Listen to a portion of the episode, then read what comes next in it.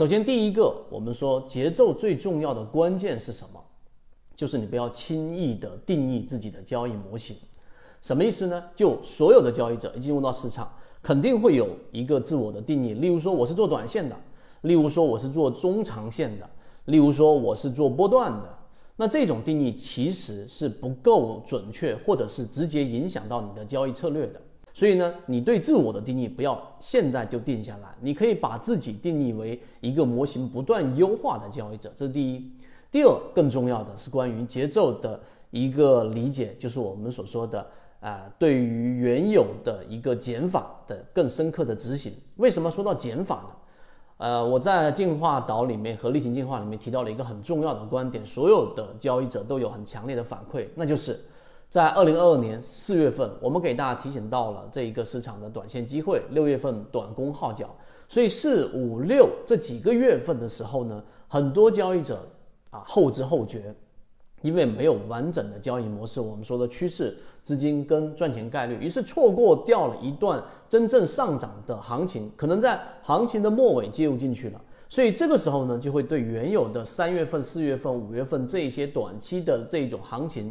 导致的这一种措施，会抱有遗憾。于是，在七月份出现风险的时候呢，真正风险已经我们啊圈子给大家说到了资金的背驰、绿帽子行情，很多交易者就不愿意离场，逆势操作，所导致的就是我们说的这个七月份的风险之后的八月份、九月份市场一直出现的调整，导致逆势操作的亏损，于是就错过了现在十月中旬到十一月份我们说三季报的行情的一个机会。所以这个时候，你应该停下来想一想，是不是自己经常存在这样的一个问题？就所谓的节奏，节奏，那理论都懂，但一到实战就一塌糊涂，完全不按照理论的这个指导去做，也就风险来的时候还是逆势操作，导致遗憾，遗憾又导致下一波行情的错失，因为你大部分的资金全部在上一波行情的逆势操作当中被套牢了，所以这是常规的恶性循环，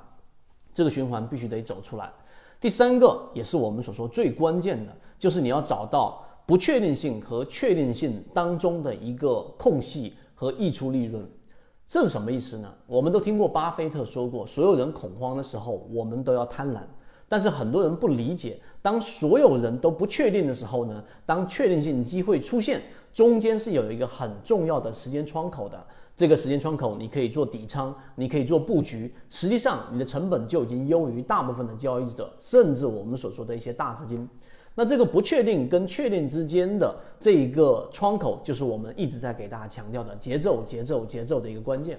那我们举近期的例子来告诉给大家，方便理解。首先，不确定性就像现在，对吧？我们有不同的阶段。当这一个市场十月中旬的时候，那很多交易者对市场是极度悲观的。或者说还是抱有不确定性的，但市场的资金在不断不断的增量流入的时候，我们告诉给大家，市场的趋势已经出现了由原来的反弹变为反转，所以这是圈子内部给大家模型得出的结论，它不一定那么好接受，但实事实上在模型它就达到了标准，所以这个时候其实就是我们所说的确定性出现了，但市场大部分的氛围全部都处于我们所说的这一种不确定的因素。这是第一个阶段，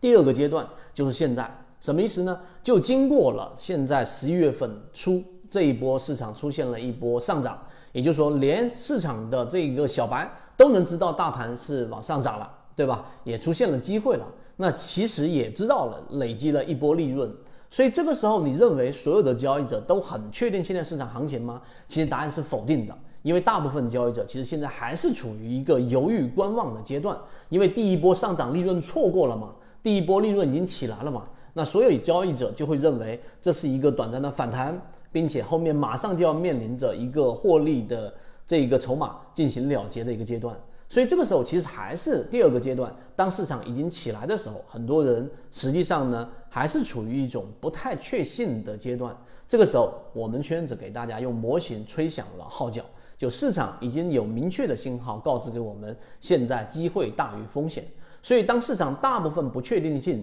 还是在蔓延的过程当中，圈子的模型在第二次提出了市场的确定性的时候，这个时候就是我们所说的实战的节奏，而不是理论的节奏了。所以听到这里，大家就会越来越深刻的了解到，为什么三季报去做这一个选股和做这个布局是那么的重要。为什么在年前基金争夺排名的过程当中，我们吹响了圈子的号角是那么的重要？这就是我们说圈子所带给大家的一些不一样的这个内容啊。今天我们讲的内容就这么多，关于节奏这个话题，它有很多的衍生内容，我们在我们的主题的这个航线当中都有给大家提及，希望。我们一直秉持着授人以鱼不如授人以渔的理念，给所有的股民提供一个学习交流的平台。想要进一步系统学习实战方法，可以在节目的简介中查询详情，加入到我们的圈子，和你一起终身进化。